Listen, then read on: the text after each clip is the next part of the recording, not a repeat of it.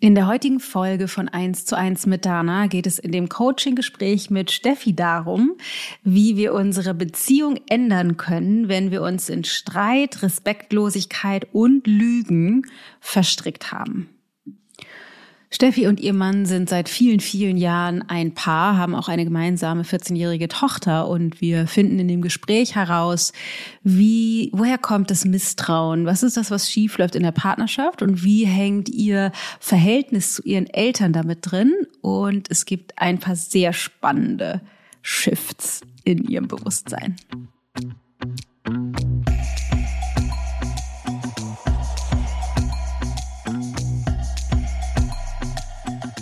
Mein größtes Thema ist eigentlich äh, meine Partnerschaft, äh, ja. Ähm, meine Beziehung zu dem äh, Vater meiner Tochter.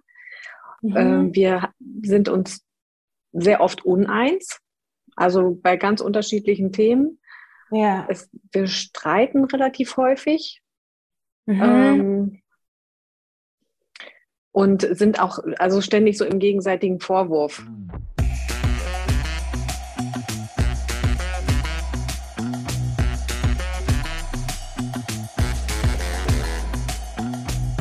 Endlich die nächste Folge von 1 zu 1 mit Dana. Vielleicht ist dir aufgefallen, dass es letzte Woche keine gab, weil wir entschieden haben, diese Folgen ein bisschen äh, auszuspacen. Ich glaube, das sagt man so nicht im Deutsch. Egal. Also äh, mehr, mehr Platz dazwischen zu lassen, weil wir festgestellt haben, aufgrund einer Umfra Umfrage, die wir mit euch gemacht haben oder mit einem Teil unserer Community, dass wir zu viel machen, zu viele Kurse, zu viele Programme, zu viele Angebote, zu viel Zeug, was keiner mehr äh, konsumieren kann weil es einfach zu viel ist. Und wir versuchen langsam an einzelnen Stellschrauben zu drehen. Und eins ist, dass wir hier das äh, ein bisschen langsamer angehen lassen. Ich freue mich dennoch gigantisch, heute die Folge mit Steffi mit dir teilen zu können. Ein wirklich tolles Coaching-Gespräch. Ganz kurz in eigener Sache. Morgen Abend, am 9.3. veranstalte ich so eine Art Webinar, nicht Webinar. Und zwar geht es darum, wie du deine Beziehung transformierst oder deine Partnerschaft transformierst.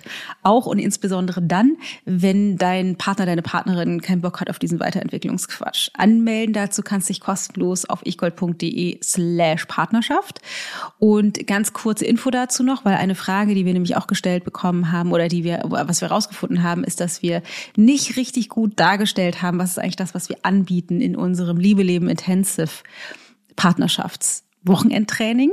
Ähm, viele dachten, naja, ich höre den Podcast, ich bin bei der Homebase, bin bei Menschlichkeit 2.0 dabei gewesen, viel mehr kann er ja nicht kommen. Aber an diesem Wochenende erzähle ich eine ganze Menge mehr, haben wir eine ganze Menge mehr und morgen Abend, am Mittwochabend, am 9.3. um 19 Uhr teile ich mit dir die vier Aspekte, also es sind ein paar mehr noch, aber die großen vier Aspekte, die wir, ähm, die ich teilen werde in dem Wochenende von denen ich noch nie tatsächlich erzählt habe, weder im Podcast noch in irgendwelchen Kursformaten. Ähm, und zwar die, was die größten, den größten Unterschied gemacht hat, was der, die Schlüssel waren in der Beziehung zu Matthias. Also es geht um Machtverhältnisse, es geht um die Unterschiedlichkeiten vom männlichen und weiblichen Gehirn. Ähm, und diverse Sachen mehr. Also wenn du Bock hast, dabei zu sein, kostenfrei äh, oder wenn dich das Thema Partnerschaft interessiert und du verstehen möchtest, wie du Dinge wandeln kannst, dann äh, melde dich auf jeden Fall an. Gibt auch eine Aufzeichnung, wenn du morgen Abend keine Zeit hast, dabei zu sein. Ist auch nicht so ein klassisches Webinar. Ich gehe einfach live um 19 Uhr und würde mich freuen, dich dabei zu haben. ichgold.de slash Partnerschaft. Ach so, genau. Und bis Sonntag glaube ich, ich weiß nicht genau, ob das stimmt, 13.3. Äh, ist geplant, ähm, dass man sich bis da noch zum Wochenende anmelden kann, wobei wir gerade überlegen, wegen dieser ganzen Weltgeschichte, ob wir das nochmal alles verschieben müssen. Aber das ist jetzt erstmal, während ich das aufzeichne, hier Stand der Dinge.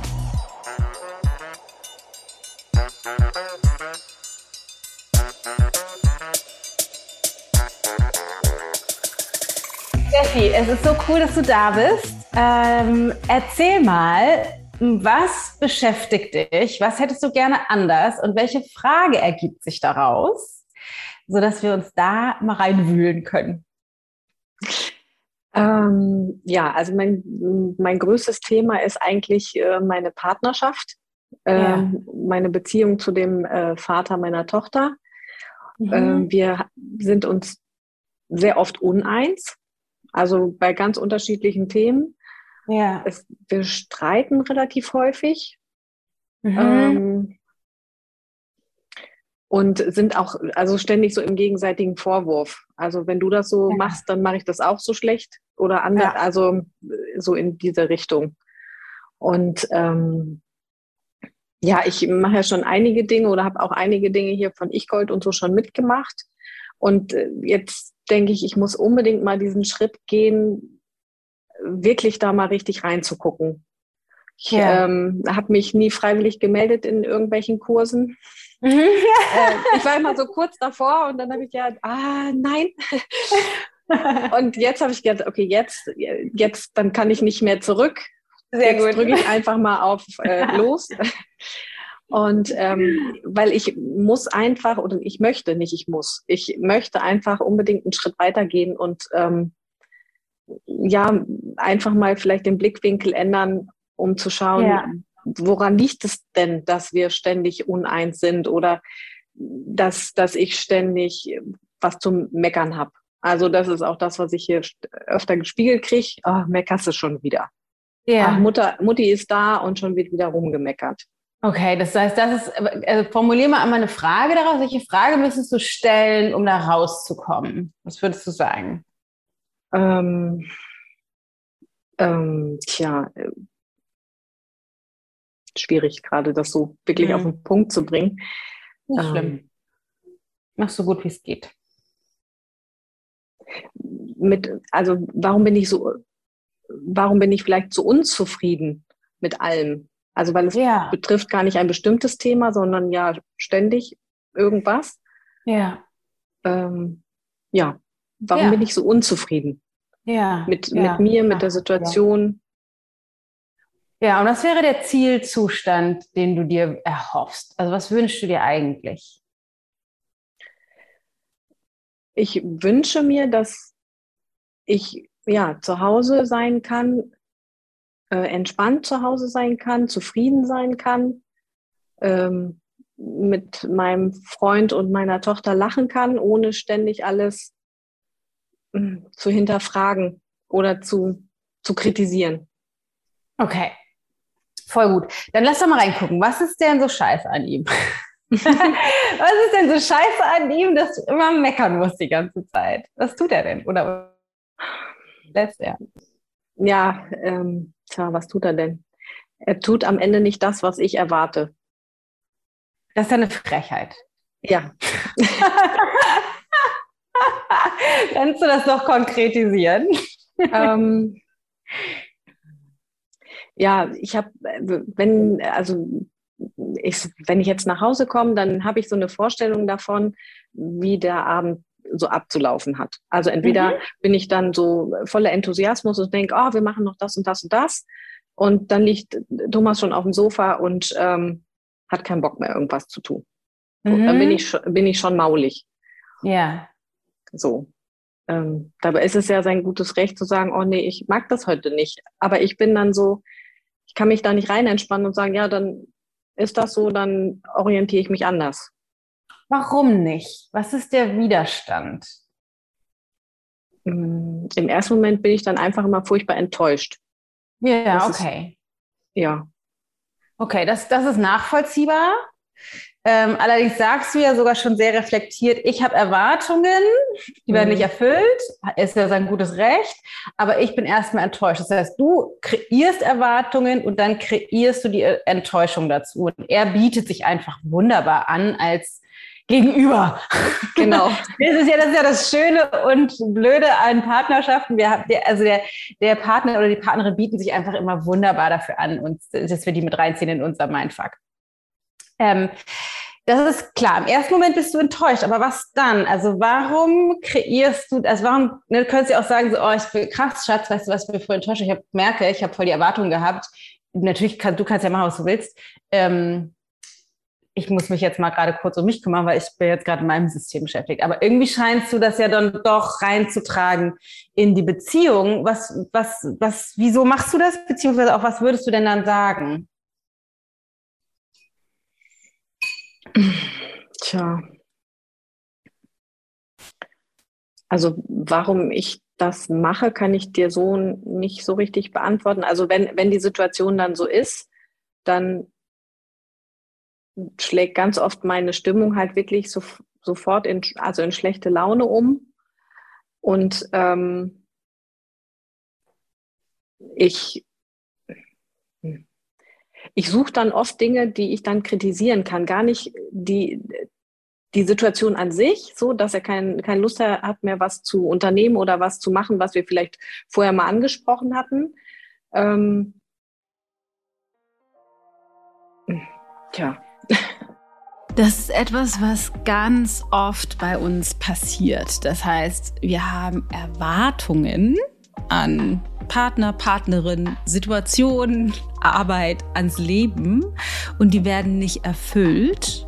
Allerdings kann weder der Partner, die Partnerin das Leben noch sonst irgendwer was dafür, dass unsere Erwartungen nicht erfüllt sind, sondern die Frage ist dann, und da gucken wir dann halt auch tiefer rein im Laufe des Gesprächs, woher kommen diese Erwartungen? Und dann, das ist halt auch spannend, was dann passiert ist, die Erwartungen werden nicht erfüllt und dann kreieren wir uns Gefühle dazu. Und gerade in Partnerschaft ist es oft so, dass wir dann schnell sauer oder genervt sind. Allerdings liegt dahinter oft ein Schmerz, eine Wunde. Also wir sind eigentlich verletzt. Aber die Frage müsste man sich dann stellen, zu welchem Zweck erschaffe ich Erwartungen, um dann selbst meine Wunde wieder aufzureißen. Also das ist im Grunde ein total selbsterhaltendes System, kenne ich auch gut, ähm, in dem wir dann feststecken, womit aber letztendlich der andere erstmal gar nichts zu tun hat. Natürlich, wie auch in Steffis Fall, bietet sich der andere meistens sehr gut an, weil wir treffen uns ja nicht umsonst in Partnerschaft, sondern passen halt perfekt zusammen. Und dennoch hat der andere oder die andere im Grunde gar nichts damit zu tun. Aber lass uns weiterschauen. Was, wovon bist du an sich enttäuscht? Also von was an ihm oder an eurer Beziehung oder so, wie er sich in der Beziehung verhält, verletzt dich unglaublich. Und das muss mit der Situation gar nichts zu tun haben. Was tut er oder unterlässt er und das tut dir weh? Mm. Ja, er ist, er ist manchmal ziemlich respektlos.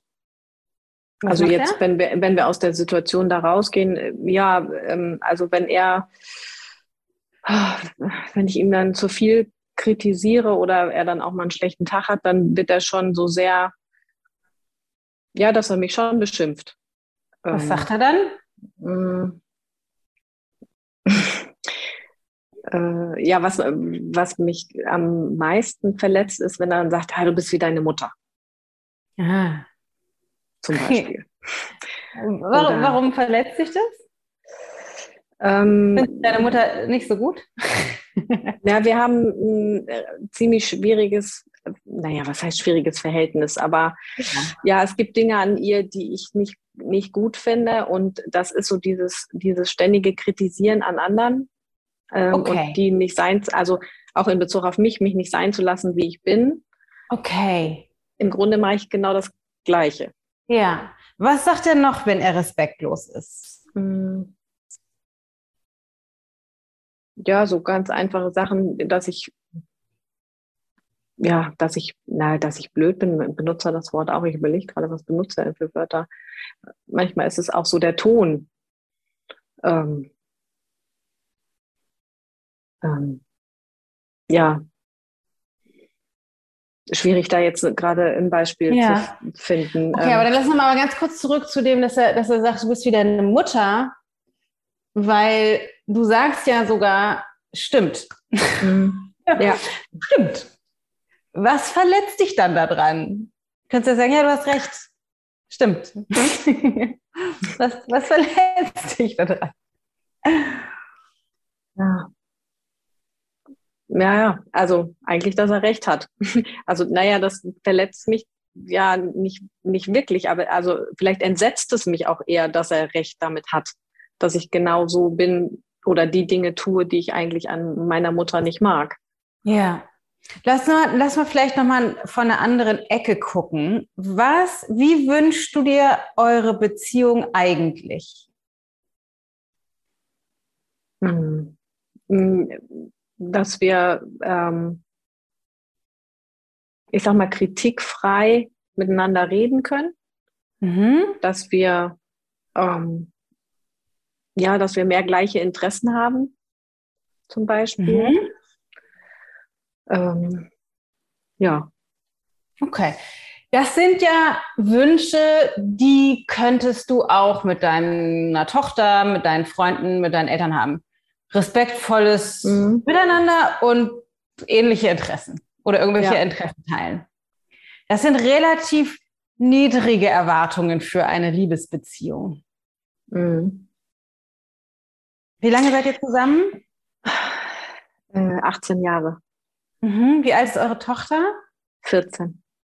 Okay, du hast gesagt, er ist dein Freund, ihr seid nicht verheiratet. Nein, ich war schon mal verheiratet und habe mit meinem ersten Mann auch einen Sohn. Mhm. Ja. Wofür ist das ein Argument? Nein, nur als Erklärung. Gar keine okay, okay, alles klar. Okay. Aber ihr seid, du bist geschieden von deinem ersten Mann. Ja, ja, ja. Mhm. Okay, und wie alt ist dein Sohn? 22. Okay, dann lebt er wahrscheinlich nicht mehr bei euch, sondern irgendwo alleine. Nee, der, nee, der wohnt bei seinem Papa sogar noch. Mhm. Wohnt noch bei seinem Papa, okay. Ähm, hat das einen Grund, dass ihr nicht verheiratet seid? Ähm, ja. Ähm, der Grund ist, ähm, für mich war immer ähm, verheiratet sein, hatte was mit Kirche zu tun. Also ich bin katholisch und ähm, habe auch damals kirchlich geheiratet. Ähm, das hat nicht geklappt und deswegen brauche ich das nicht nochmal so. Dazu kommt, ähm, dass ja, ähm, dass ich, dass es Situationen in unserer Beziehung, also mit meinem Freund jetzt gab, wo ich ihm nicht vertraut habe oder vielleicht auch immer noch nicht so richtig vertraue, ähm, wo ich gesagt habe, darauf kann ich keine Ehe aufbauen. Also ich möchte, jetzt wo ich das gerade sage, mhm. ähm, ja, mir vielleicht so die Hintertür offen halten. Weil wenn mhm. man verheiratet ist, ist es doch nochmal ja ein Schritt mehr zu sagen, ich gehe. Ja.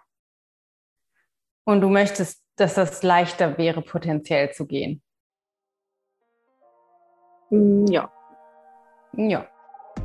Das ist ein sehr weit verbreitetes Problem. Es ist total schön, wie Steffi während des Gesprächs ihr klar wird, okay, wenn ich so richtig darüber nachdenke, möchte ich, dass das Gehen leichter ist und deswegen will ich nicht heiraten. Also ich bin im Grunde schon mit einem halben Fuß potenziell aus der Beziehung raus. Und das Interessante ist, wir machen das in der Partnerschaft, weil wir eben Angst haben, ähm, uns voll hundertprozentig reinzugeben und glauben, es bräuchte irgendwelche Beweise dafür, dass wir das tun könnten oder wollen das einfach generell dann gar nicht mehr machen. Allerdings ist genau das, das uns eben nicht 100% reingeben, dass der Ursprung des Problems. Und zwar nicht, dass wir nicht heiraten oder so, sondern die innere Haltung, die dahinter steht, jetzt zum Beispiel bei Steffi, nicht heiraten zu wollen. Das heißt, sie hat schon einen Vorbehalt, eine Distanz ganz grundsätzlich ihm gegenüber, weil da ein Misstrauen ist, weil ein Misstrauen an sich gegenüber heiraten, an sich gegenüber sich hingeben ist und sie einfach einen schnellen Fluchtplan will. Das heißt, sie ist schon von Anfang an nicht bereit, sich wirklich in der Tiefe einzulassen, was ein Kernproblem ist, bezogen auf die Probleme, die sie aktuell in der Partnerschaft hat. Ich will schnell weg, ich will mich nicht so tief einlassen, ist der Nährboden für viele, viele weitere Probleme. Warum? Was hat er getan und deshalb vertraust du ihm nicht mehr? Hm. Also es, er ist so der, äh, ja, ähm, er hat manchmal nicht alles erzählt. Also er hat mich jetzt nicht betrogen oder so, das gar nicht, aber in manchen Situationen, dass er dann irgendwelche Sachen weggelassen hat. Zum Beispiel, dass er nach Hause gekommen ist und dann hatte er zwei, drei Bierchen getrunken und war halt so ein bisschen angetüdelt. Alles gut. Also ich bin jetzt kein Verfechter von, man darf keinen Alkohol trinken. Ähm, aber wenn daraus dann so eine Szene entsteht, sage ich jetzt mal, weil er dann aufgrund dieses Zustandes mir Vorwürfe macht, ähm, und ich dann sage, ach, du hast getrunken. Und er sagt, nee, habe ich nicht. Ähm, und das ist halt immer wieder auch passiert. Äh, und daraus sind dann auch viele Streitereien entstanden. Ähm, Was, was ist genau, hast du irgendwie eine Situation vor Augen? Also das heißt, er hat irgendwie, er hat ein paar Bierchen getrunken, ist nach Hause gekommen und dann ist was passiert und ihr habt euch gestritten. Was ist, also was ist da vorgefallen? Mm. Ja, dass er mir, ähm, er macht, dass er mir dann Vorwürfe gemacht hat über Dinge, das heißt, ich kann nicht mit dem Geld umgehen, zum Beispiel, oder ich habe den Haushalt nicht im Griff. Also solche Dinge oder ich würde unsere Tochter nicht richtig erziehen, ähm, wäre da viel zu streng. Ähm, ja. Und will dann mit, und ähm, dann will er immer diskutieren über unsere Beziehung, über, über die Themen, die er mir dann vorwirft. Und ich will das dann natürlich nicht, weil er ja dann getrunken hat und das ist für mich eine Basis, da kann ich nicht diskutieren. Also ich würde das gerne im nüchternen Zustand dann mal erörtern, mhm. um halt wirklich mal vernünftig und sachlich miteinander reden zu können. Und macht ihr das? Das ist schwer, ja. Warum nicht? Ähm, also ich finde den Anfang oft nicht. Wo hast du ihn denn hingetan, den Anfang, dass du ihn nicht ja. findest? es gibt immer wieder einen Grund für mich, nicht anzufangen, darüber zu sprechen. Also ah. immer eine Ausrede. Also, ne? Ausreden. Warum willst du mit ihm nicht drüber sprechen? Ganz ehrlich, warum willst du mit ihm nicht über eure Beziehung sprechen? Wenn er ankommt und ein bisschen angetütet ist und er das macht, findest du es blöd, weil er getrunken hat. Verständlich, so, ne, kann man so oder so sehen, aber verständlich. Aber du willst auch im nüchternen Zustand nicht mit ihm darüber sprechen. Also du willst eigentlich gar nicht mit ihm darüber sprechen. Es soll sich nur verändern. Warum willst du nicht mit mhm. ihm darüber sprechen? Das ist so spannend, dass sie eigentlich sagt, naja, wenn er angetüdelt ist, dann will ich nicht drüber sprechen. Aber ich würde ja gerne mal im nüchternen, nüchternen Zustand drüber sprechen, aber dann den äh, Faden nicht findet, den Anfang nicht findet. Ähm, das heißt, und deswegen frage ich da jetzt so rein, vom Ergebnis her will sie nicht mit ihm sprechen. Sie blockt es ab, wenn er angetüdelt ist, aber spricht auch nichts an in den Momenten, in denen es möglich wäre. Das heißt, sie versucht es letztendlich aktiv zu verhindern, auch wenn sie das so nicht sehen würde oder erstmal so nicht sieht oder auch so nicht fühlt, weil ihr System sie halt am Wickel hat. Aber das ist was, was interessant ist zu schauen und wahrscheinlich auch was damit zu tun hat, dass sie eben nicht bereit ist, diese tiefe Verbindung einzugehen, was sie auch nicht heiraten wollen lässt. Tja, wahrscheinlich, weil ihr Angst davor habt, was dann am Ende dabei rauskommt. Was befürchtest du denn?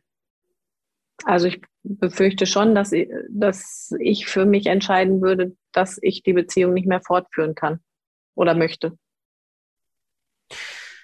Das heißt, du möchtest lieber in einer Beziehung sein, die dir nicht gefällt und nicht darüber reden, als sie entweder aufs Tablett zu legen und dran zu arbeiten und zu verbessern oder zu gehen. Hm. Ja, nee. ja, vom Ergebnis her müsste ich leider sagen, doch. Von dem, was du bisher gesagt hast, ist das das, was du bisher lebst. Ja. Ja. ja. Ja.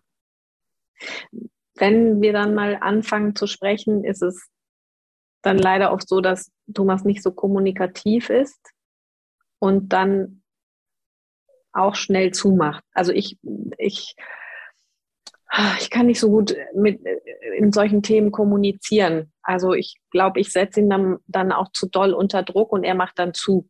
Also er, ja. er hat sowieso Schwierigkeiten damit offen zu reden.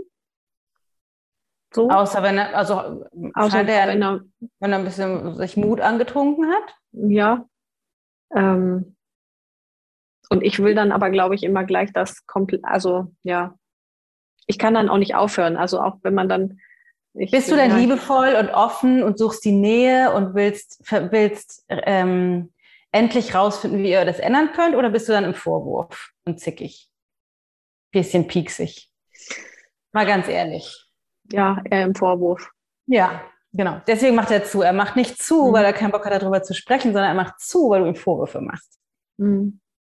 Machen wir alle. Es sei denn, wir sind krass erleuchtet. Aber das machen wir alle. Das heißt, er, er wehrt sich gegen die Vorwürfe und nicht gegen das darüber sprechen. Mhm. Übrigens ähm, ein, einer unserer liebsten Vorwürfe als Frau. Viele von uns Frauen machen, äh, erzählen uns selbst tatsächlich genau diese Geschichte. Das heißt, Männer wollen nicht unbedingt oder wollen nicht drüber sprechen, ähm, was sie nicht wollen, ist Vorwürfe um die Ohren geknallt zu kriegen. Und dann machen die zu. Es geht nicht darum, dass sie nicht auch Nähe und Liebe und Verbundenheit wollen. Mhm. Aber die haben halt keinen Bock, die Schuld in die Schuhe gesch geschoben zu bekommen und Vorwürfe um die Ohren gehauen zu bekommen. Das ist ein großer, großer Unterschied.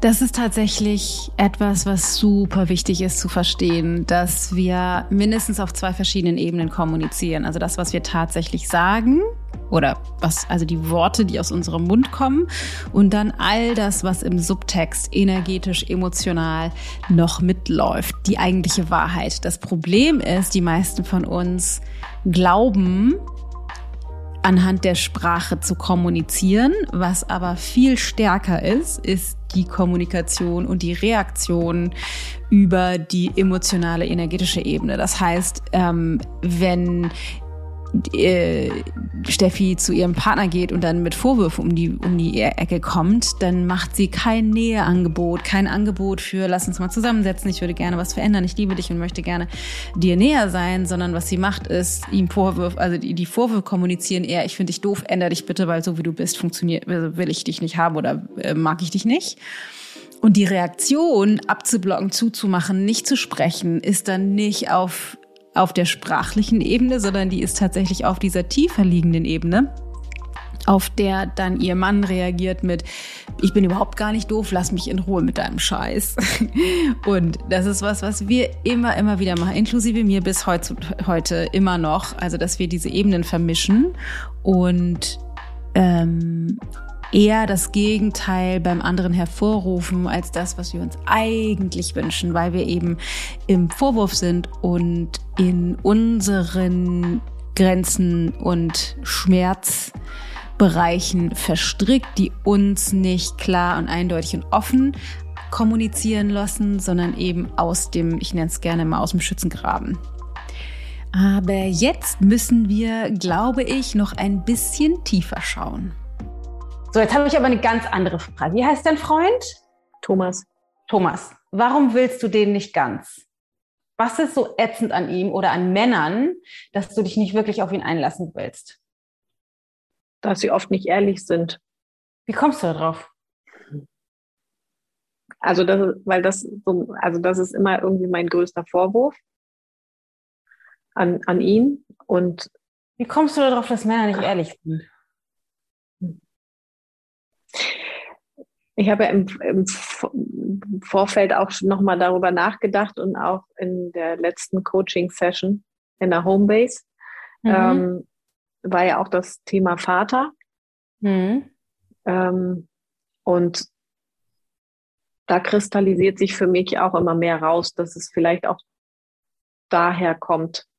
Was hat denn Weil, dein Vater gemacht, so dass er, also dass du ihm nicht vertraust? Was, hat er, hat er gelogen? Was hat er getan? Ja, also mein Vater hat ähm, ja, der hat auch heimlich äh, wieder angefangen zu rauchen. Der hat heimlich auch mit einem äh, Freund dann ein Bierchen getrunken, wohl, also ich, also mir gegenüber hat er nicht gelogen, nicht, dass ich es wüsste, so, aber ich weiß, dass meine Eltern darüber halt sehr viel gestritten haben. Und mhm. als mein Vater verstorben ist, gab es dann auch einige Gespräche mit meiner Mutter, wo das dann auch deutlich wurde dass dem also, so war.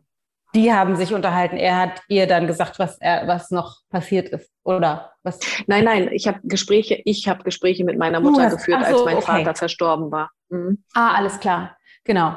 Und was ist da? Also was ist so schlimm daran? Also was ist das? Dann hast du ja nichts erstmal als Kind nichts mit zu tun, aber scheint, also es scheint dich ja doch zu berühren, wenn er raucht oder also. Am Ende haben meine Eltern sich halt auch immer wieder immer furchtbar gestritten. Also nicht wie immer. Hast du das, aber wie hast du das bewertet oder tust das noch heute, dass dein Vater heimlich angefangen hat zu rauchen wieder und äh, heimlich getrunken hat? Wie bewertest du das? Hm. Auf der einen Seite denke ich, nee, wie bewerte ich das? Ja, der erste Gedanke war jetzt, naja, bei, bei meiner Mutter, die halt ständig auch zickig war und mit Vorwürfen auf ihn zugegangen ist, kein Wunder, dass er das heimlich gemacht hat.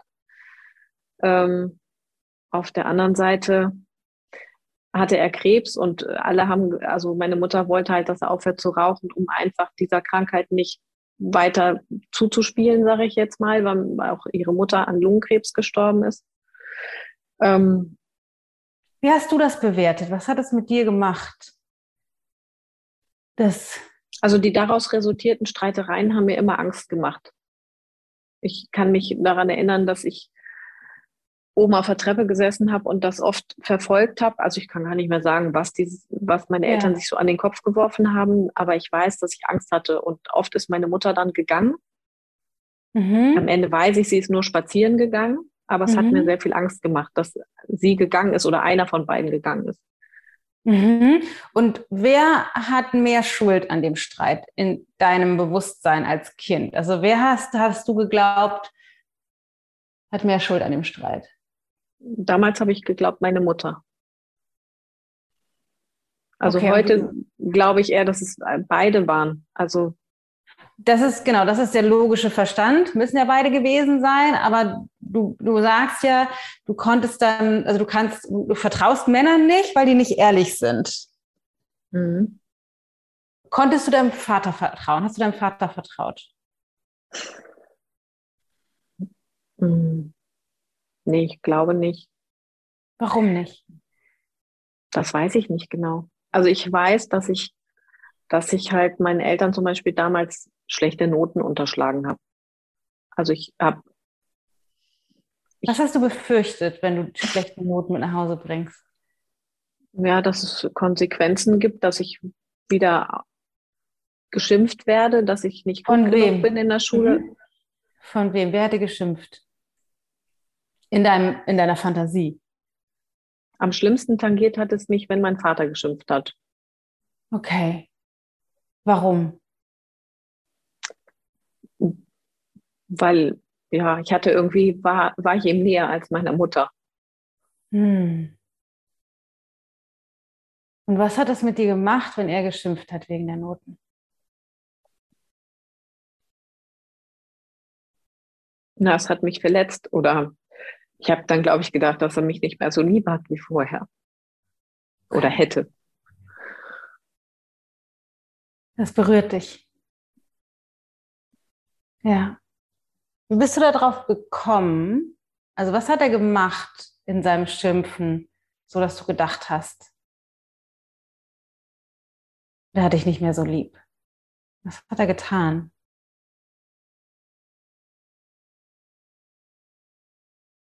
Ich weiß das gar nicht mehr so. Ich habe da schon ganz oft mal drüber nachgedacht, ich, aber ich kann mich da nicht an so eine Situation so gar nicht mehr erinnern, was wirklich passiert ist. Wer glaubtest du sein zu müssen? Oder wie glaubtest du sein zu müssen für die Liebe deines Vaters, damit du dir der Liebe sicher sein kannst? Ich habe immer gedacht, ich muss so sein wie mein Bruder. Mhm. Wie war der? Was hat der gemacht? Ist der jünger, älter? Der ist älter und der hat halt die Schule auf der linken Arschbacke abgesessen. Mhm. Also der war immer gut in der Schule. Mhm. Und wie bist du darauf gekommen, dass du mehr so sein müsstest wie er? Ja, weil mir immer gesagt wurde, naja, äh, Christoph kann das doch auch. Warum kannst hast, du das nicht? Und was hast da, du daraus geschlussfolgert? Dass ich das halt nicht kann, dass ich nicht so gut bin. Und was nicht so gut zu sein wie Christoph, was glaubtest du, was hat das für eine Konsequenz bezogen auf die Liebe zu deinem Vater? Dass ich nicht an erster Stelle stehe. Hm, sondern wer steht an erster Stelle? Mein Bruder. Ja, okay. Du hast gesagt, dass du versucht hast, die Noten zu verheimlichen. Mhm. Hat das funktioniert? Nee. Der blaue Brief kam ja trotzdem nach Hause. Okay, und dann? Ja. Und dann kann ich mich, äh, die, also die Ko Konsequenz war natürlich ein großes, ja, großes Theater. Ich irgendwas mit äh, Haus, naja, Hausarrest, ja, so. Und äh, ich wurde dann verdonnert zu lernen mit meinem Bruder zusammen. Also mein Bruder musste mir helfen, der Arme. Mhm. Ähm, was eigentlich auch immer nur in Streit eskaliert ist, weil das kann nicht funktionieren. Mhm. Ähm, und meine Mutter saß dann immer daneben, hat dann versucht zu vermitteln, was natürlich auch nicht funktioniert hat. Mhm. Weil ich habe dann, also ich habe dann total auf Stur gestellt, glaube ich. Also ich wollte das auch nicht schaffen. Also ich wollte nicht, ich, ne, also das, ich wollte keine Eins in Mathe. Das ist jetzt spannend. Also ganz generell in dem Gespräch sind wir ja schon einige Schlaufen gelaufen und jetzt sind jetzt angekommen bei einem, also tiefer, einer tiefer liegenden Wahrheit, jetzt bezogen auf die Noten und die Geschichte mit dem Bruder und dem Vater, ähm, fängt sie jetzt an, mehr zu erkennen. Also warum, also ich, ne, eigentlich, ich, ich, ich, kon, ich konnte die Liebe meines Vaters nicht bekommen, weil ich nicht so gut war wie mein Bruder. Aber jetzt kommt raus, hm, eigentlich wollte ich diese guten Noten gar nicht. Schauen wir mal weiter. Warum nicht? Mir war das gar nicht wichtig. Okay, also und das ist jetzt, das ist jetzt einmal, um das dir bewusst zu machen, das ist jetzt total mhm. spannend, weil einerseits sagst du, du willst, wünschst dir die Liebe deines Vaters und weißt, bessere Noten würden in deiner Logik dir die Liebe deines Vaters sichern. Mhm. Nicht, dass das an sich so ist oder war, aber von dem, was du gesagt hast, in deinem Bewusstsein hätten bessere Noten, wenn du mehr so gewärst wie, gewesen wärst wie Christoph. In deinem Bewusstsein, das Lieblingskind, hättest du mehr Liebe bekommen. Mhm. Gleichzeitig sagst du, ich wollte gar keine besseren Noten. Was war das für eine Botschaft? An deinen Vater? Hm. Ja, dann halt nicht. so, also ja. Dann halt nicht. Wie, was, was halt nicht? Oder dann, also was ist das dann? Wenn, wenn, wenn was, dann halt nicht. Na, wenn, wenn du mich nur lieb hast, wenn ich gute Noten habe, dann halt nicht. Also das heißt, wovon war, ich sag mal, schlechte Noten nach Hause bringen, eine, ein Ausdruck? Weil, äh, jetzt fällt mir nur so, dass ich dagegen, ja, dass ich dagegen rebellieren will? Nee. Ja.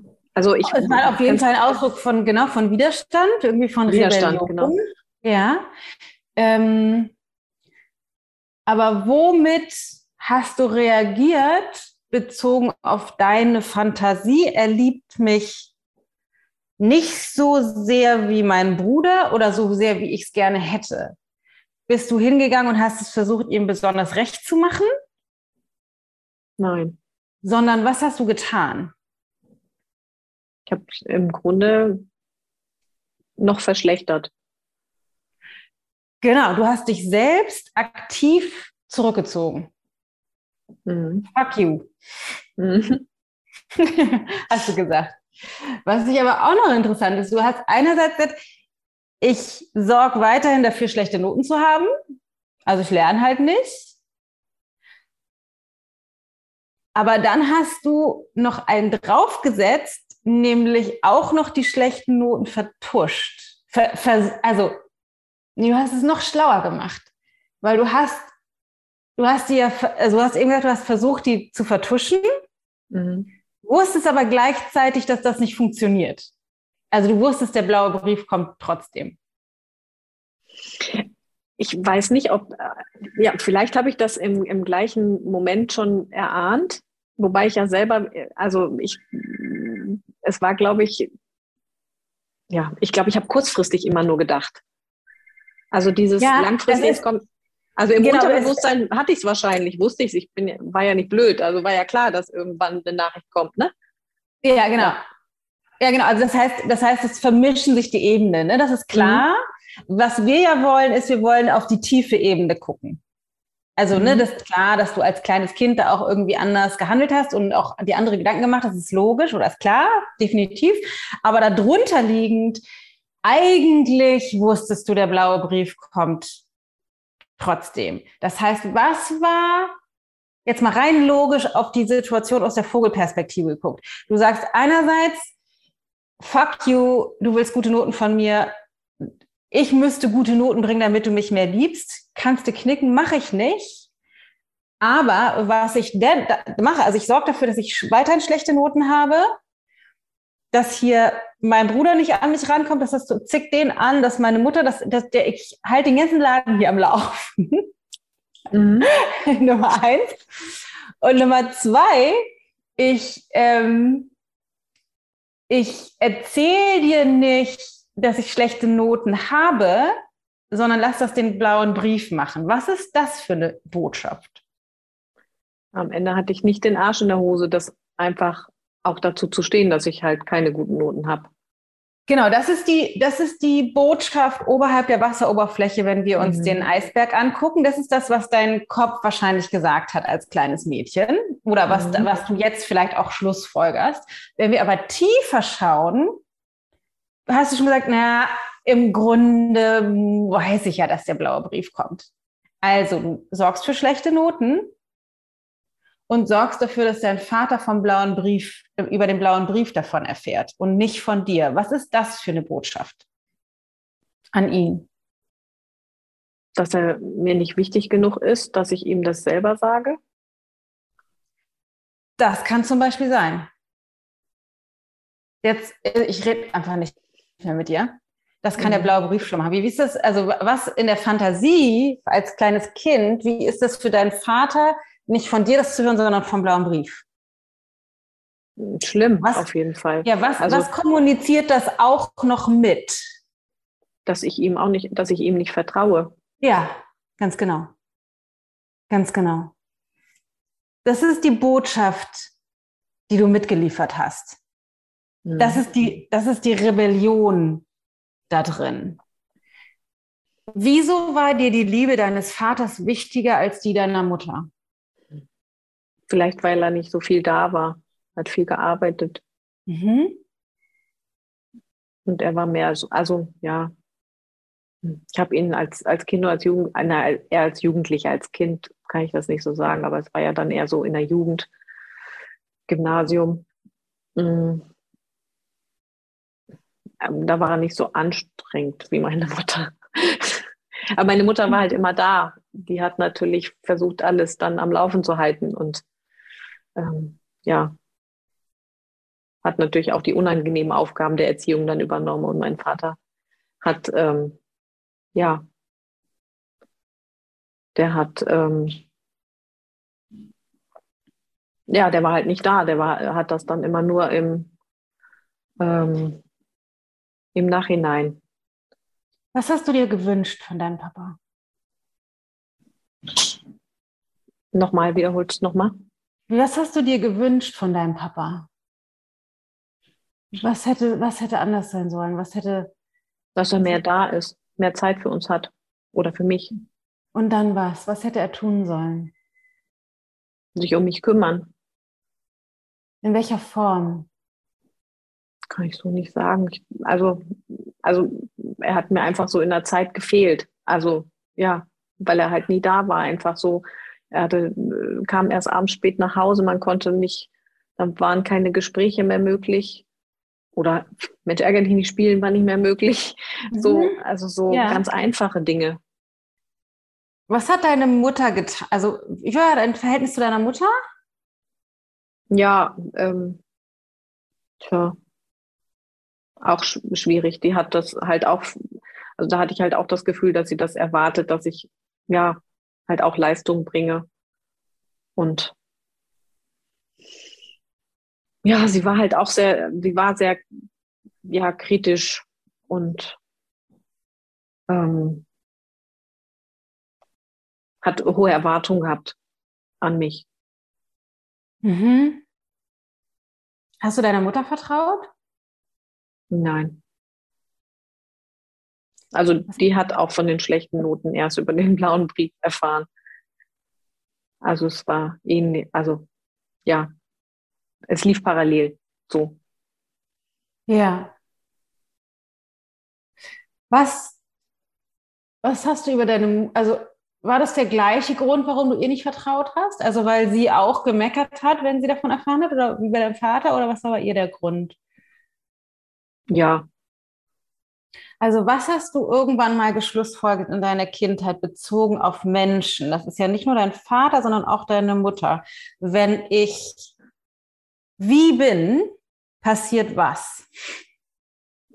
Ja, wenn ich die Erwartungen nicht erfülle, dann bin ich nicht gut genug um geliebt zu werden oder ja, oder auch um, um, um Freiheiten zu haben. Und wenn ich welche Erwartungen nicht erfülle, um welche Erwartungen geht es da? Also allgemein betrachtet oder jetzt auf meine Eltern bezogen? Bezogen auf deine Eltern. Naja, Leistung. Also wenn ich halt keine Leistung bringe. Okay.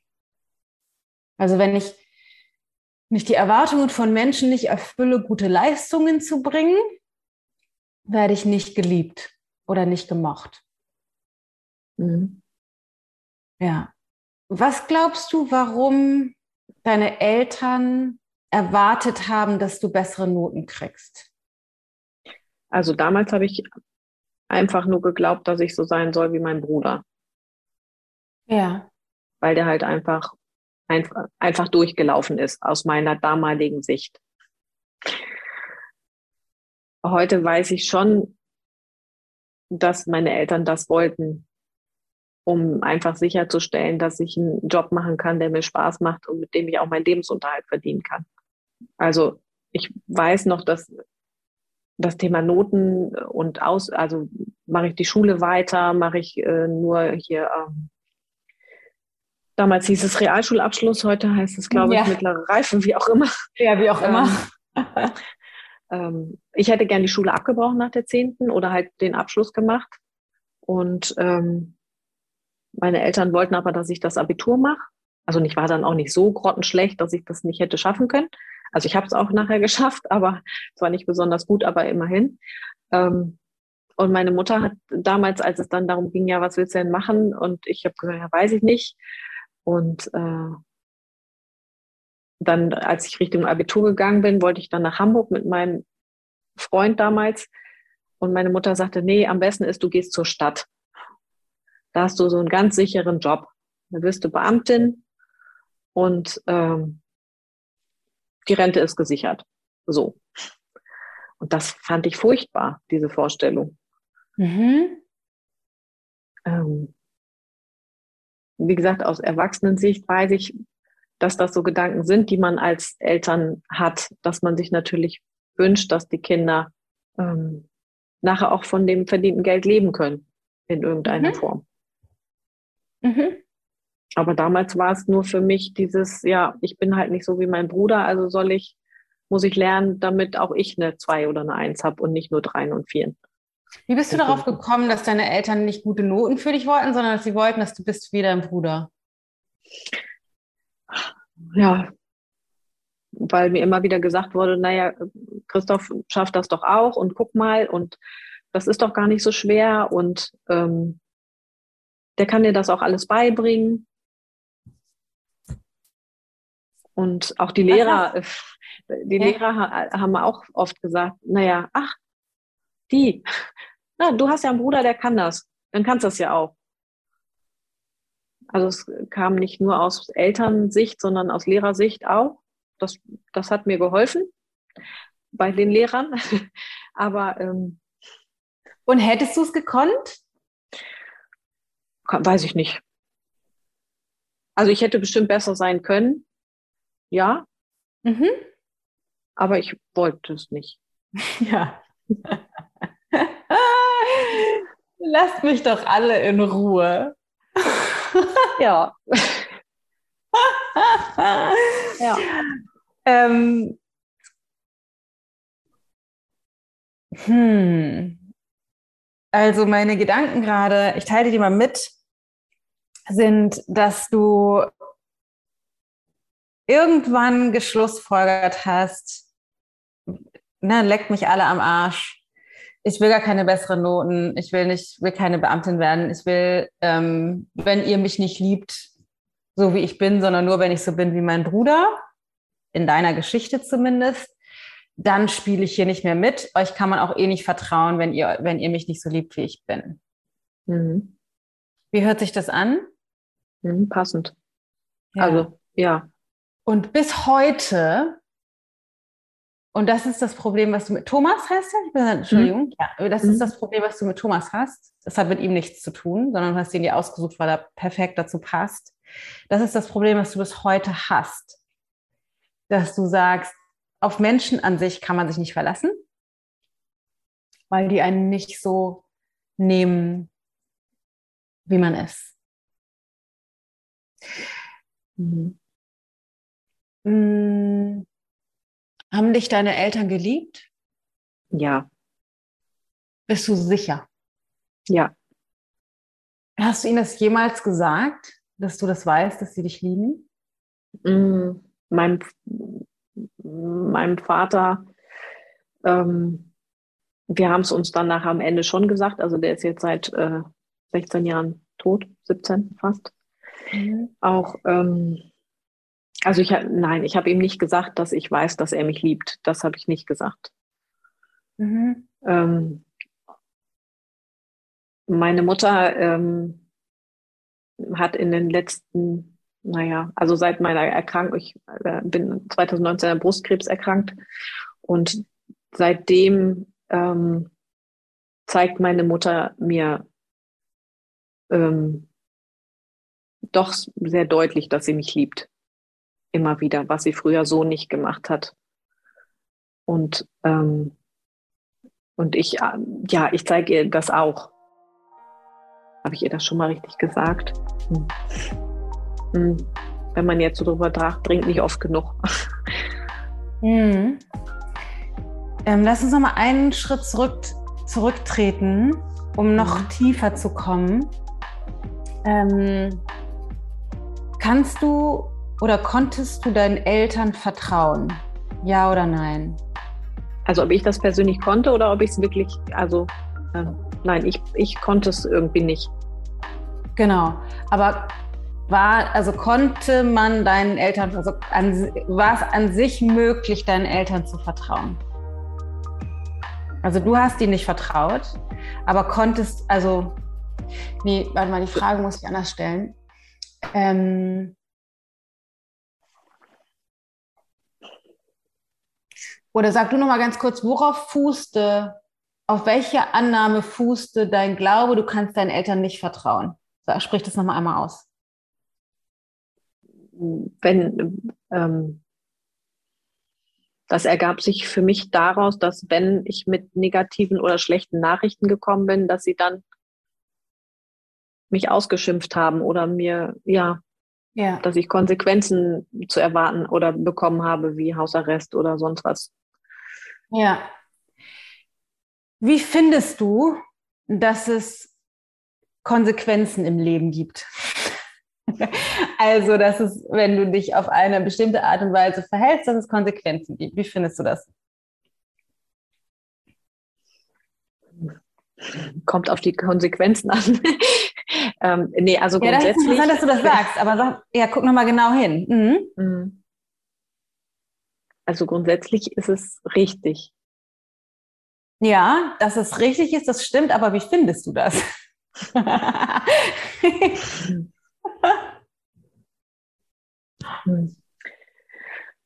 Also in bezogen auf, also bezogen auf mich, dass mein Verhalten Konsequenzen hat, finde ich das blöd.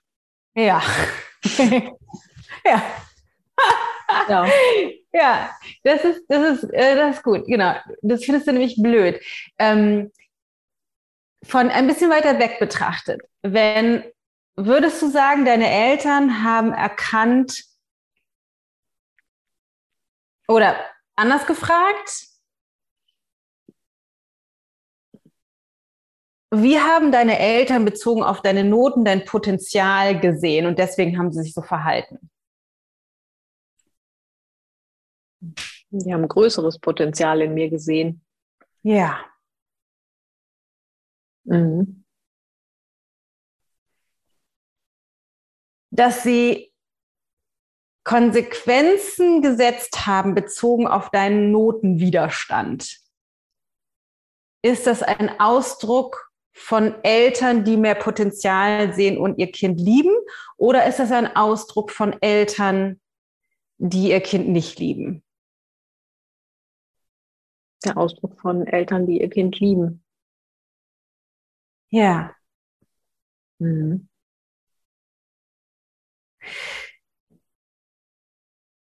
Dass es Konsequenzen gibt, wenn die mitschneiden, und Eltern sind Eltern, ich weiß, aber Eltern sind nicht doof, was du wahrscheinlich bist mhm. mit, heute mittlerweile mit einem 14-jährigen Mädchen weißt. Wenn Eltern mitkriegen, die geht in den Widerstand, die erzählt nicht mal mehr, dass sie, äh, ne, dass, dass sie irgendwie die schlechte Noten hat. Ist das ein Ausdruck, ein Ausdruck von Liebe oder von Gleichgültigkeit, wenn, wenn das Konsequenzen hat? Ein Ausdruck von Liebe. Ja. Wenn deine Mama ihrem Weltbild ist der sicherste Weg, glücklich zu werden, Beamtentum zu machen und nicht wild in die Welt zu ziehen mit, mit als Teen mit einem Freund, ist es ein Ausdruck von Fürsorge und von Liebe dass sie sagt, werd mal Beamtin? Oder ist es ein Ausdruck von, äh, du hast nicht genug Potenzial, Schuster bleib bei deinen Leisten, mach mal halb lang? Ein Ausdruck von Liebe. Ja. Mhm. Was haben deine Eltern die ganze Zeit auf diesem Weg versucht, dir zu ermöglichen? Beide dass ich in mein Potenzial komme. Ja. Und wovon waren die Dinge, die dir nicht gefallen haben, ein Ausdruck? Grenzen. Von setzen. Liebe. Ja. Ihrer Liebe. Mhm. Lass das mal zu. Ich sehe, da kommt ein kleines Gefühl ja. hoch. Ja. Mhm. Die haben versucht, ihre kleine Steffi ja, kleinen Steffi das bestmöglichste Leben zu ermöglichen und sie zu supporten, so wie es in ihrem Bewusstsein möglich war. Und an diesem Punkt passiert bei Steffi ein Wandel. Und zwar ist der Wandel einen, ein Shift von dem erwachsenen, schlauen Denken von, naja, die, ich weiß ja, die haben das zum, als, als mein Bestes, äh, die haben nur mein Bestes gewollt. Das ist allerdings sehr theoretisch und ist nicht in der emotionalen Ebene oder energetischen Ebene angekommen. Kann somit auch nicht Richtung zellulärer Ebene, also sich materialisieren auf der physischen Ebene, körperlich, aber auch in, in der Welt. Und indem wir das so auf ganz einfache Art und Weise gerade beleuchtet haben, wovon ist das, was sie getan haben, ein Ausdruck, war das so leicht für den Verstand. Also es gab quasi keine, keine Ausflüchte oder keine Theoretisierung über die eigentliche eigene emotionale Wahrheit, wie das bisher war. Ja, ich weiß ja, die haben es gut gemeint, fühlt sich trotzdem scheiße an, sondern es gab eine emotionale, weil es so leicht war, dem zu folgen, eine Emotion, ein emotionales ähm, Hinterherkommen zu dem schon rein logisch verstandenen, die haben es gut gemeint für mich. Und das ist das, was oft fehlt, dass wir gerade, wenn wir, ich sag mal, psychologisieren, so, so Küchenpsychologie anwenden oder sehr theoretisieren aus unserem Jahr, ich habe da ja schon 10.000 Mal drüber nachgedacht, ich habe das schon ganz viel untersucht als erwachsene Person, dann ähm, fehlt diese Verbindung zwischen der Theorie und der emotionalen Erfahrung. Und diese Erfahrung brauchen wir für die Integration im Hier und Jetzt. Und das, was jetzt bei Steffi passiert, gerade in dem Moment, wo diese Gefühle hochkommen, ist dass sich diese beiden Ebenen verbinden. Das heißt, dass die Wunde anfängt zu heilen, die da drunter liegt und sie Verantwortung übernehmen kann für das, was war in ihrem, in, in, in ihrem Erleben und Mitgefühl entwickelt, eine neue Perspektive entwickelt darauf, also wirklich auf einer emotionalen Ebene darauf ihre Eltern gehandelt haben. Und erst dann können wir anfangen, das, was war, zu integrieren. Ja. Denk mal laut, wie fühlt sich das an? So, also ganz so konkret habe ich das noch nie gesehen. Also ja. noch nicht so gesehen. Also es war für mich immer Schikane. Ja. Und immer, ähm, ja. Also immer dieser Vergleich mit meinem Bruder, das war halt immer furchtbar für mich. Ja. Ja. Und ich will damit nicht sagen, es ist richtig, alles richtig, wie sie das, nicht alles pädagogisch korrekt, optimal, mhm. können wir sowieso als Eltern nicht. Wir alle machen, machen das, wir, machen, wir können es nur falsch machen. Ja. Aber was war die Erwartung an dich oder was war die, der Blick auf ihre Tochter, wenn sie gesagt haben, so, Christoph kann es doch auch? Was war, was war, was war das, was dahinter stand in Wirklichkeit? Du solltest nicht so sein wie er. Nee, sie haben geglaubt, dass ich das auch kann. Ja. Die haben es gesehen, dass du das auch kannst. Als ja. Mama, was würdest du sagen? Kriegst du mit, wenn deine Tochter Dinge tut, die ein Ausdruck sind von Widerstand, die eine Botschaft sind an dich? Hm. Jetzt, jetzt bestimmt. ja. Aber guck mal rein in dein Bauchgefühl. Kriegst du mit, wenn sie was tut und das ist auch gegen dich? Kriegst du das mit? Wenn du sagst, räum mal den Teller weg und sie macht das nicht. Ja, ja, ja. Wenn klar. Du, ja. Du kriegst, du kriegst, als Mutter kriegst du das mit. Mhm. Dass dein Kind sich entzieht emotional auf Abstand geht und in die Wieder. Du kriegst das mit, du kannst es als Mutter nicht, nicht mitkriegen oder als Vater. Ja. Ja. Also es, da sind wir so energetisch verwoben, du kannst das nicht, nicht mitkriegen. Mhm. Was muss rein logisch bei deinen Eltern passiert sein, als sie mitbekommen haben, du gehst in den Widerstand? Ich könnte mir vorstellen, dass sie halt Angst hatten. Ja. Dass ich den falschen, also dass mir was passiert oder ich den falschen, also einen gefährlichen Weg gehe oder ja, den falschen Weg kann man nicht sagen, aber vielleicht für sie den falschen Weg in der damaligen wie Zeit. Ist oder wie ist das emotional für Eltern? Wie, wie ist das? Du weißt das als Mutter. Wie ist das, wenn, dein, wenn du mitkriegst, deine Kinder fangen an, sich zu entziehen? Schrecklich. Ja. Mhm. Und wie fühlst du dich, wenn du mitkriegst, die treffen Entscheidungen, die nicht, die du nicht nachvollziehen kannst und die dir Angst machen? Wie, wie, wie fühlst du dich dann? Hilflos.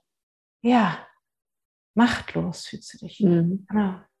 Und jetzt sickert die neue Erkenntnis von eben immer tiefer ins System. Das heißt, Steffi fängt an, die Perspektive ihrer Eltern emotional und energetisch nachzuempfinden auf einer tiefen, tiefen Ebene, die einerseits ihr Mitgefühl für ihre Eltern stärkt, auf der anderen Seite auch ihr sichtbar macht, wie in Anführungsstrichen hart, auch wenn es von ihr natürlich nicht bewusst war, ihr Verhalten als Kind oder Jugendliche in dem Fall ähm, ihren Eltern gegenüber war und wie ihre Eltern wahrscheinlich gelitten haben auch darunter.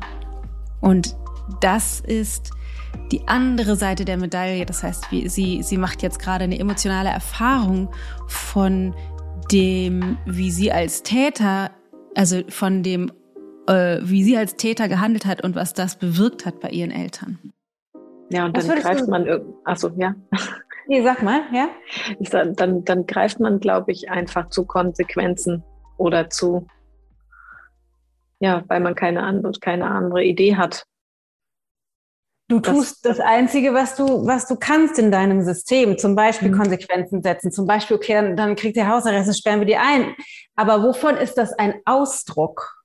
Von Schikane, das ist das, was du dachtest. Aber wovon ist das ein Ausdruck? Na, von Fürsorge und Liebe. Ja. Ja.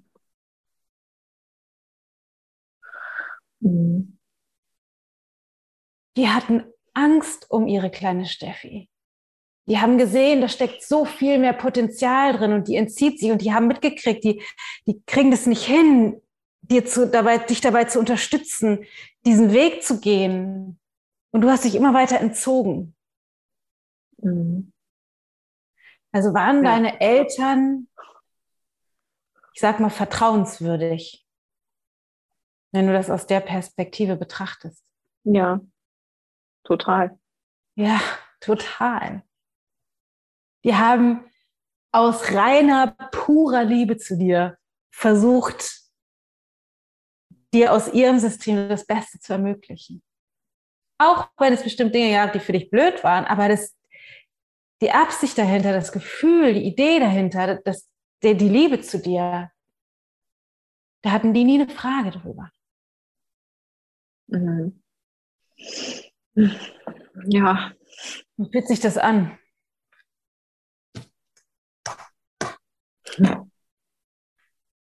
Tja. Ich hätte jetzt fast gesagt, vergeudete Zeit. So viele Streitereien, ja. die man sich hätte schenken können. Ja. Hättet ihr nicht, weil konntet ihr nicht. Das ist der nee. Weg, den ihr gemeinsam gewählt habt. Ja. Ja. Ja, was Gutes so zu sehen. Also gibt es eine allererste Aufgabe, bevor wir jetzt gleich nochmal einen schnellen Schwenk zu Thomas machen, weil du bist ja mit einer anderen Frage hier ähm, du hast zwei Aufgaben. Das erste ist, ein Ritual zu machen mit deinem Papa. Der mhm. ist nicht mehr da. In seinem physischen Körper ist er nicht mehr da. Ob er als Seele da ist, who knows? Ich glaube schon. Wissen tun wir es nicht. Okay. Für dich ist er aber in, in dir, es gibt sozusagen einen energetischen Abdruck in dir, eine Repräsentanz von ihm in dir. Und du kannst ein Ritual oder mach ein Ritual, wo du also du kannst natürlich zu, ihm direkt sprechen, wenn es für dich gut funktioniert, oder zu dieser inneren Repräsentanz in dir von deinem Vater, dass du mit ihm nochmal ein Friedensritual machst, dass du sagst, ich habe erkannt, dass alles, was du für mich getan hast, ein Ausdruck von deiner Liebe zu mir war. Alles, dass du mich immer geliebt hast und dass du mir mein Leben geschenkt hast und dass du dann nochmal dich dafür entschuldigst und sagst, es tut mir so leid. Es tut mir so leid, dass ich mich zurückgezogen habe, dass ich immer gedacht habe, ich kann dir nicht vertrauen, weil das stimmt nicht, habe ich jetzt erkannt. Und ich habe dich immer geliebt. Du hast alles, alles richtig gemacht. Ja? Ja. Sag mal, was da hochkommt. Es berührt dich. Schade, dass ich ihm das nicht mehr sagen kann. Ja. Und der, der kriegt es mit. Ja. Der energetische Abdruck, die Seele, was auch immer das ist, meiner Meinung nach, ob man das glaubt oder nicht, sitzt da jetzt wahrscheinlich, denkt schon jetzt in diesem Moment. Und ihr beide habt euch getroffen für die Erfahrung, die ihr gemeinsam gemacht habt. Es war, es war auch, wenn es nicht aus der heutigen, aus diesem Moment der Perspektive die schönste Erfahrung war, war das für euch gemeinsam die optimale Erfahrung. Mhm. Auch wenn es so war, wie es war. Also sage ich jetzt, ne, damit du jetzt nicht einsteigst in, oh, es hätte mal, hätte ich mal. Mhm. Ja, sondern ja. die Erfahrung, die du gemacht hast, inklusive der 16, 17 Jahre, die jetzt tot ist, das ist das, was du gebraucht hast, um heute dahin zu kommen, wie du bist. Die Erfahrung, die du mit ihm gemacht hast. Das heißt, er hat dir auch ermöglicht, jeden Moment, so wie jetzt heute, zu der Steffi zu werden, die du eigentlich bist, indem er so war, wie er war. Also die Erfahrung musste so sein, wie sie war. Ähm, das, was ich jetzt gerade gesagt habe, es musste so sein, wie es war. Das, da ist das musste oder es musste so sein, wie es war, so ein bisschen in Anführungszeichen. Weil natürlich ist es für unseren Verstand, gerade wenn es ich sag mal, um noch viel traumatischere, schlimme Erfahrungen geht, die wir gegebenenfalls gemacht haben. Ich würde fast sagen Quatsch oder unverständlich, unbegreifbar. Es musste nicht, ich musste nicht vergewaltigt werden, ich musste diese schlimme Erfahrung nicht machen, ich musste meinen Elternteil nicht verlieren, ich musste nicht geschlagen werden, was auch immer. Ähm, und damit meinte ich nicht, dass es richtig ist, dass es war, sondern einfach das Anerkennen, dass wir einfach nur gemessen am Ergebnis uns auf einer von einer höheren Perspektive angeschaut, getroffen haben, um gemeinsam diese Erfahrung zu machen. Ähm, weil wir dazu neigen, die Vergangenheit aus einer Opfer- oder aus einer Täterhaltung äh, zu, zu schauen. Ne? Bisher war es eher bei Steffi aus einer Opferhaltung, ich arme und die waren so doof. Und jetzt sieht sie die Täterseite ihrer Opfermedaille und die Täterseite in diesem Fall, da fangen dann schnell Schuldgefühle an, weil das immer noch in der Verstrickung Opfer-Täter ist.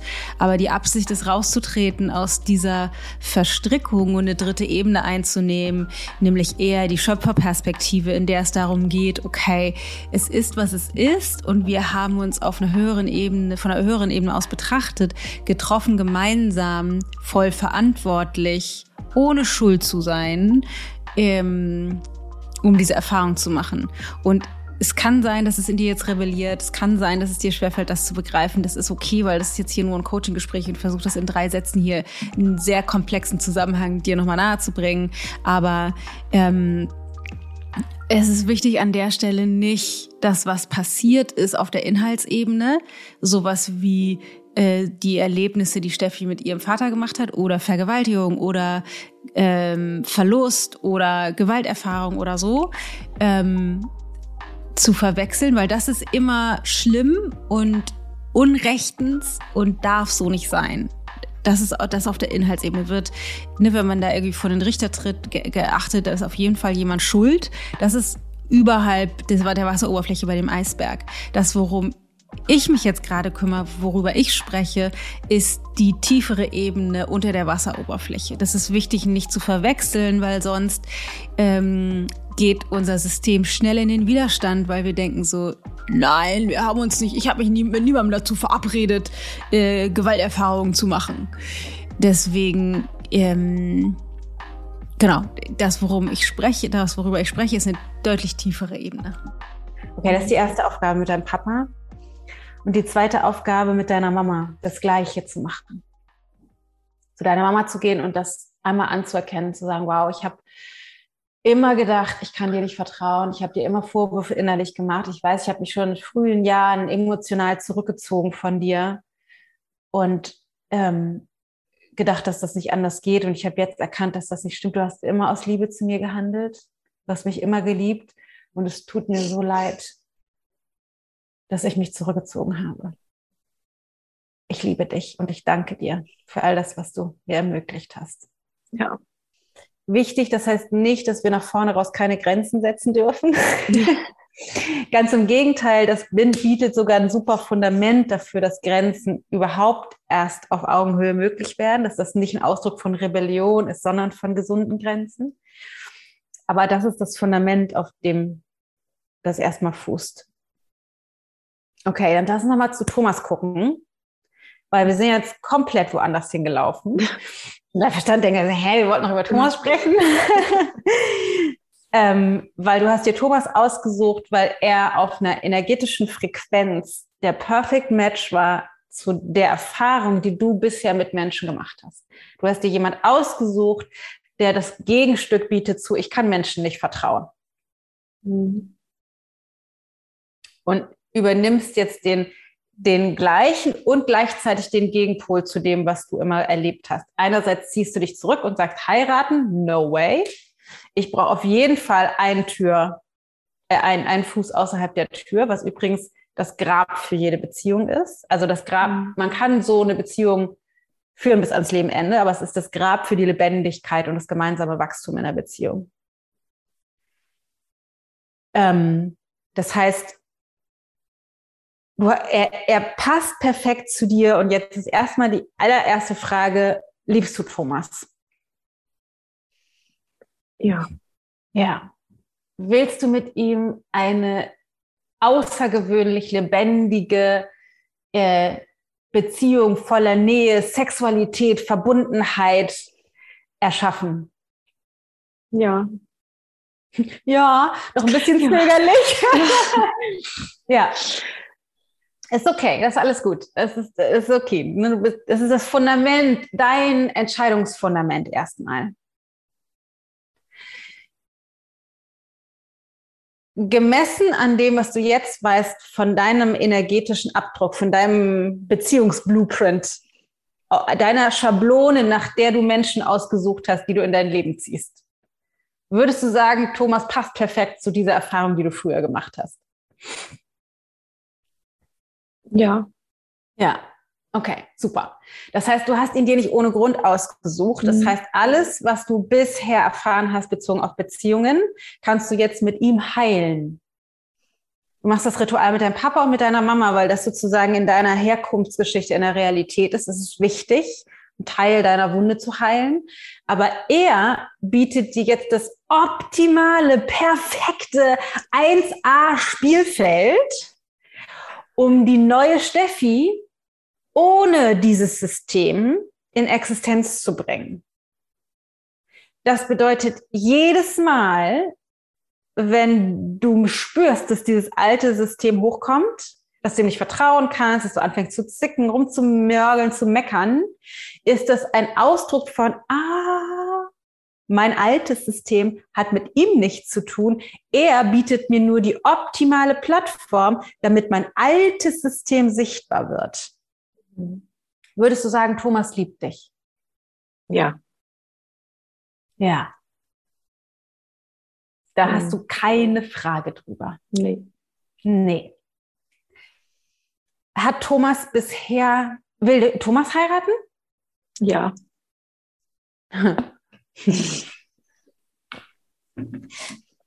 Kriegt Thomas von dir in eurer Partnerschaft, was er sich wünscht?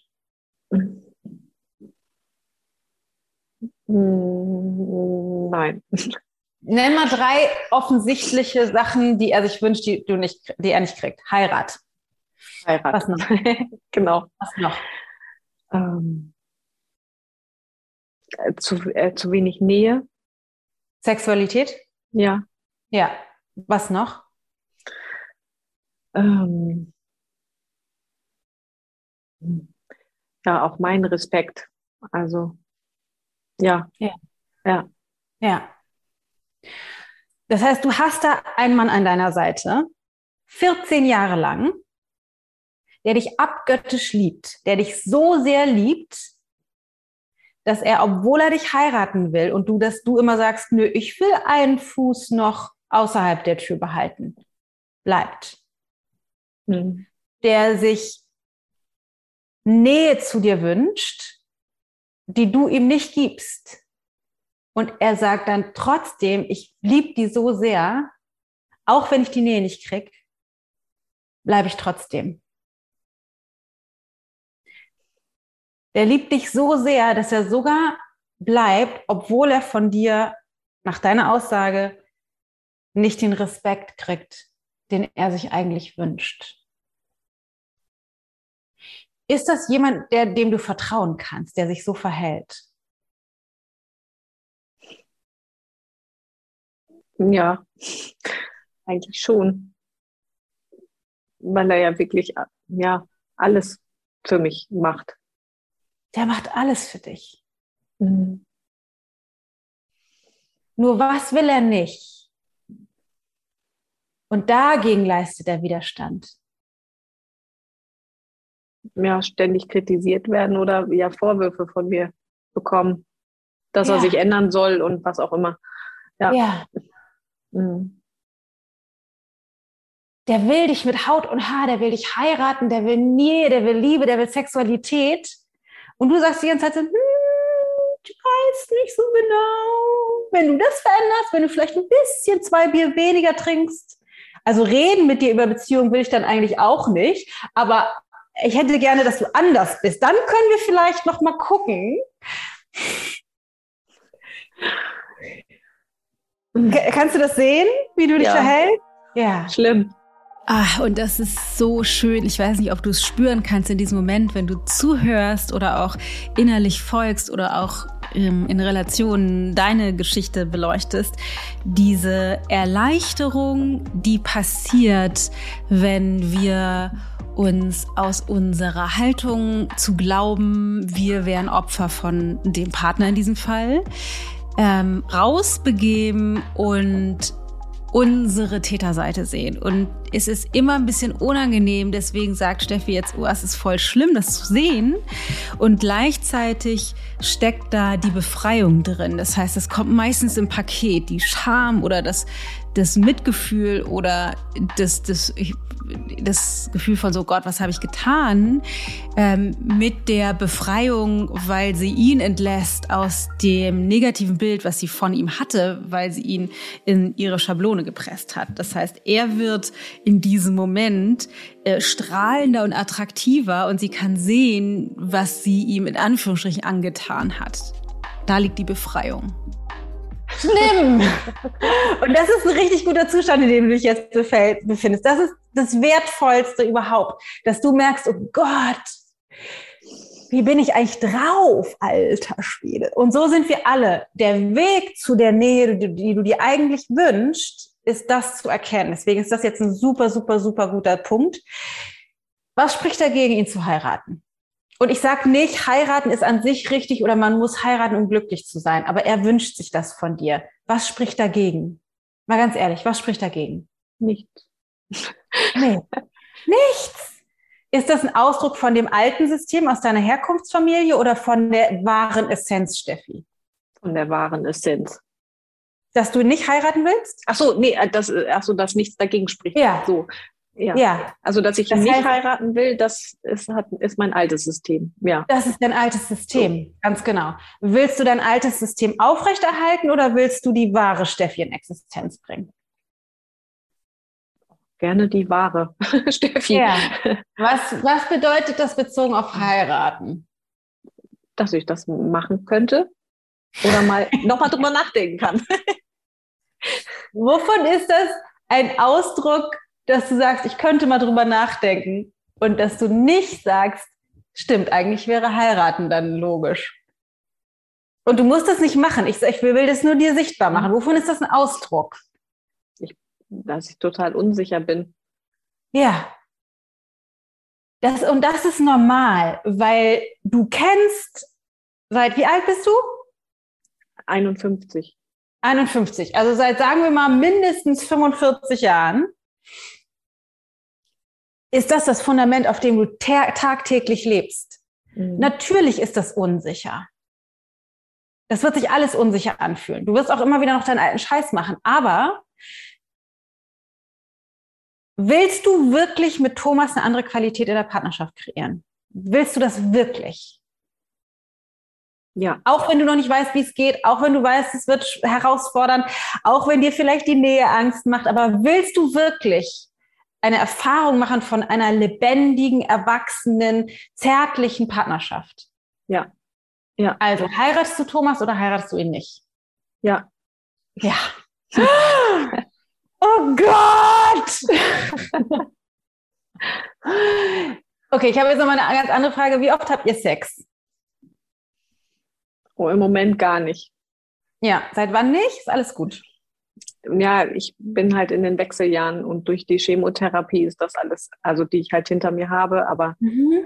ist das alles ja sehr schwierig geworden.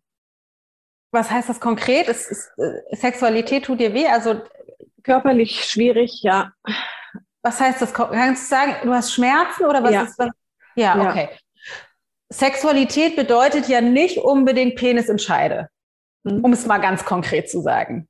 Ja ist an sich körperliche Nähe möglich. Sexuelle körperliche Nähe, auch in anderer ja. Form. Ja. Okay. Warum wolltest du das? Oder nee, lass uns da nicht mehr tief reingehen. Wir haben, ach, das wär, ich, da würde ich jetzt richtig gerne noch drüber sprechen, aber machen wir jetzt nicht, weil es 18 nach, ich habe gleich noch ein weiteres Gespräch. du hast Glück. Ich lasse dich da vom, vom Haken. ähm, aber das wäre tatsächlich etwas, was du mit ansprechen. Deine Aufgabe ist mhm. es, zu Thomas zu gehen. Und ich weiß, das ist jetzt super krass und es ist ein riesengroßer Schritt und es ist ein riesen Switch. Aber deine Aufgabe ist es, zu Thomas zu gehen und zu sagen, Thomas, weiß, mir ist bewusst geworden in dem Coaching-Gespräch, ich habe richtig viel Mindfuck bezogen auf meine Herkunftsfamilie. Ich habe immer gedacht, ich kann Menschen an sich nicht vertrauen. Ich habe immer das immer eine Distanz zwischen mir und Menschen, weil ich gedacht habe, ich kann Menschen nicht vertrauen. Ich habe erkannt, das ist Quatsch. Das wird sich nicht von heute auf morgen ändern aber ich will mit dir, ich liebe dich und ich will mit dir rausfinden, wie können wir die Partnerschaft erschaffen, die wir uns beide wünschen. Ich habe immer gedacht, ich kann dir nicht vertrauen. Und ich weiß, das ist Quatsch.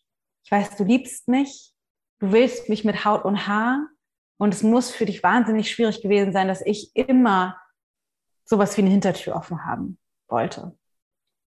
Mir macht das Ganze Angst. Ich weiß nicht, wie wir das hinkriegen aber ich will das wieder ändern. Und der erste Schritt ist, ich will dich heiraten. Auch wenn ich Angst habe, auch wenn ich nicht weiß, wie das geht, aber ich weiß, dass nicht heiraten ein Ausdruck ist von meinem alten System und weil ich da raus will und weil ich dich liebe und mit dir mein Leben verbringen möchte, will ich dich heiraten. Willst du mich noch?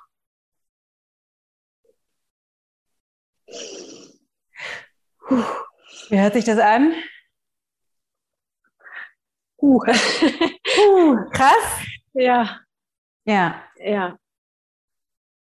Also es hört, hört sich gut an. Aber es ist, wie du gerade sagtest, also ein Riesenschritt. Ist ein Riesenschritt. Dein ganzes, das energetisch, mental, emotional, dein ganzes inneres System muss in Aufruhr sein, wenn du in die Richtung denkst, weil das komplett mhm. gegen das alte System läuft. Das ist aber gut, dass das so ist. Und was du dann auf jeden Fall auch machen wirst, wäre meine Empfehlung, du kannst natürlich machen, was du willst, ähm, körperliche Nähe zu initiieren. Und zwar dich damit verletzlich zu zeigen. Das heißt zu sagen, ich weiß auch nicht, ich fühle mich nicht wohl in meinem Körper oder ich war, ich kenne meinen Körper nicht mehr, der hat sich total verändert, ich habe Schmerzen hier und da und ich ich will es aber nicht länger als Ausrede dafür nehmen, dass wir nicht körperlich nah sind. Ich weiß, dass du dir das wünschst. Tief in mir drin wünsche ich mir das wahrscheinlich auch. Und ich würde gerne mit dir das rausfinden, wie wir das wieder beleben können, unsere körperliche Nähe. Und dann wäre es geschickt, wenn du das initiierst irgendwie. Ihn küsst, ihn anfasst, du weißt, wie das geht. Ja. ja. Wie hört sich das an? Es fühlt sich gut an. Fühlt sich gut an, ja. Und dann als mhm. allerletzten Abschluss ähm, gehst du mit ihm ins Gespräch und sagst, ich weiß, ich bin oft zickig, ich weiß, ich mache dir Vorwürfe. Wir beide stecken da drin in so einem, dass wir irgendwie, irgendwie den Respekt verloren haben voreinander, irgendwie die Achtung verloren haben. Und ich weiß noch nicht, wie das geht, aber ich wünsche mir, dass wir gemeinsam rausfinden, wie wir das machen können. Weil ich liebe dich und ich will das mit dir, ich will das wirklich mit dir. Und lass uns rausfinden, wie das geht. Weil die Vorwürfe, die ihr habt, die ganzen, die, der, die Respektlosigkeit, die ist übergelagert, wenn ihr die Nähe herstellt, wenn, wenn du diesen Riesenschritt auf ihn zumachst und ein Intimitätsangebot und ein Heiratsangebot machst, dann kann sich sein System entspannen und denkt, ah, oh, sie will mich wirklich. Das heißt, mhm. dieser ganze, diese ganze Respektlosigkeit, dieses ganze Gezicke wird automatisch weniger, weil ihr ein anderes Fundament anfangt zu bauen. Das heißt nicht, es wird von heute auf morgen alles anders, garantiert nicht. Ihr werdet da immer wieder reinfallen, sowieso. Das ist dann Trainingsfeld und das ist wahrscheinlich auch noch nicht das Ende der Fahnenstange. Ähm, wir arbeiten ja weiter zusammen, das ist ja auch eher eine Homebase, aber das ist das Fundament, auf dem ihr dann aufsetzen könnt. Aber solange du mit einem Fuß draußen bist, no way, keine Chance. Du kriegst das Gezicke nicht weg, wenn du das Fundament nicht gehst. Und mhm. weißt du, wer am meisten davon profitieren wird, dass du das tust? Ich und meine Tochter. Korrekt, ganz genau. Meine Tochter ja. und ich, das war jetzt wieder falsch. Nee, gut. Als nee. allererstes du und als, ja. aller, als, als nächstes wird deine Tochter ja. davon profitieren. Ja. Mhm. Weil du bist das Buffet oder ihr seid das Buffet, von dem deine Tochter sich bedient. Ja. Und wenn du diesen Schritt gehst, das wird für sie einen gigantischen Unterschied machen in ihrem Leben. Gerade jetzt mit 14 ist auch ein guter Zeitpunkt, jetzt das nochmal schnell zu machen. ja, ja, definitiv.